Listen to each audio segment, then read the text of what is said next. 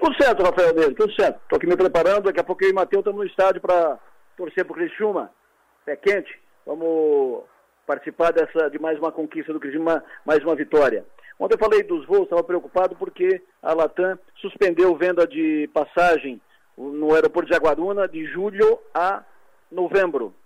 Porque fui atrás de informação ontem, pessoal do aeroporto não sabia de nada, pessoal da operação não sabia, pessoal da Latam aqui não sabia o que tinha acontecido. É, hoje fui para cima, fui na Secretaria de Infraestrutura, o secretário GR passou para o diretor de Portos e Aeroportos da Secretaria, porque ainda não foi criada a Secretaria de Portos e Aeroportos.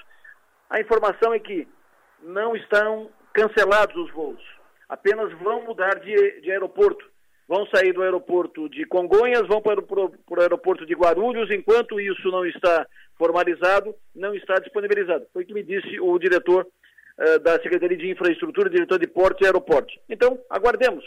E ele disse mais.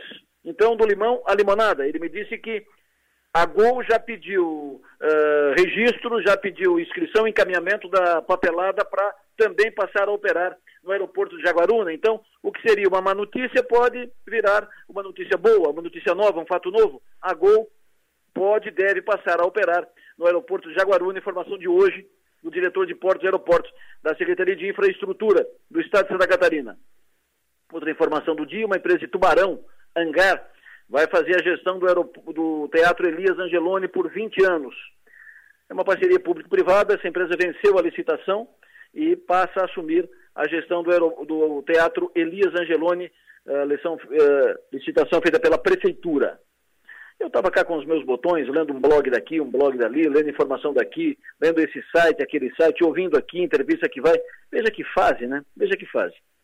Leilão de cavalo e joias atormentando Brasília e uh, movimentando, atormentando o ambiente político. Um ministro enrolado por causa de leilão de cavalo é preservado no governo. O ministro viajou em avião da FAB de Brasília para São Paulo na quinta-feira, voltou na segunda, ficou todo esse tempo com, no avião da FAB, com diárias pagas pelo governo e tudo, tudo mais, com todas as, as circunstâncias que cabem ao ministro de Estado. Desde que o ministro, evidentemente, esteja em agenda oficial. Ele teve uma agenda eh, de duas horas de compromissos na quinta-feira. Depois ele ficou em São Paulo participando de um leilão de cavalos, para ele, não para o Ministério, e acompanhando a inauguração de uma praça, e não é piada, é verdade, uma praça que fez, fez citação, homenagem um, ao cavalo de um amigo dele. E ele ficou até segunda-feira, todas as diárias pagas pelo governo.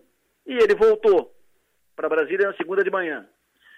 É claro que ele, isso é indevido, ele ficou todo esse tempo, ele poderia, aquela de, aqueles, aquele espaço, naquelas duas horas, ok, mas o restante era agenda privada. E ele ficou, voltou para Brasília, isso foi tornado público, isso foi de, denunciado. Ele ficou no, no balança, mas não cai. Era uma grande oportunidade de o governo Lula começar com o pé direito e dizer o seguinte: esse tipo de coisa nós não admitiremos.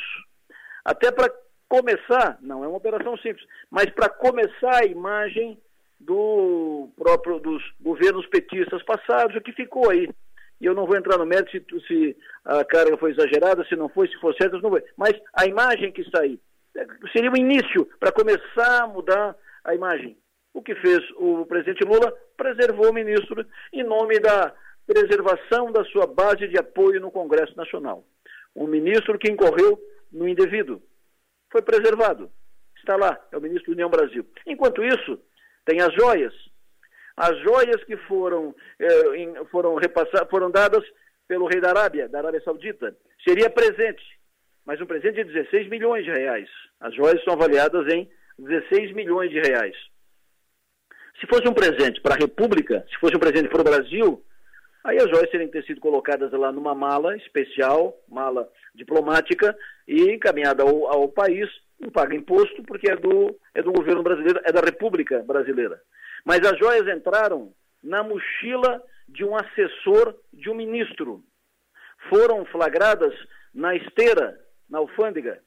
E aí, até hoje, as, as joias estão lá retidas. Porque se uh, elas são presente particular, tem que pagar imposto. Se um presente do presidente tem que pagar imposto. A informação que foi dada era que era presente para a primeira-dama mas daí tem que pagar imposto, mas não quer pagar imposto, aí tem que entrar, tem que entrar no acervo. Se fosse para entrar no acervo do, do governo, como é que entraria na, na mochila de um ex-assessor? Teria que ter entrado na mala de, diplomática. Uh, e aí, vai daqui, vai dali. For, foram dados vários carteiraços no sentido de tentar liberar as joias, inclusive no penúltimo dia de mandato passado, já foi inclusive demitido o chefe da Receita Federal, porque não aceitou liberar as joias e está isso no ar. Veja, é de um lado, é de outro, que fase, hein? Que fase. Por hoje, é, por hoje é só, eu volto para o ar amanhã, sete horas da manhã, conto com a audiência de todos vocês. Boa sorte, Tigre. Abraço.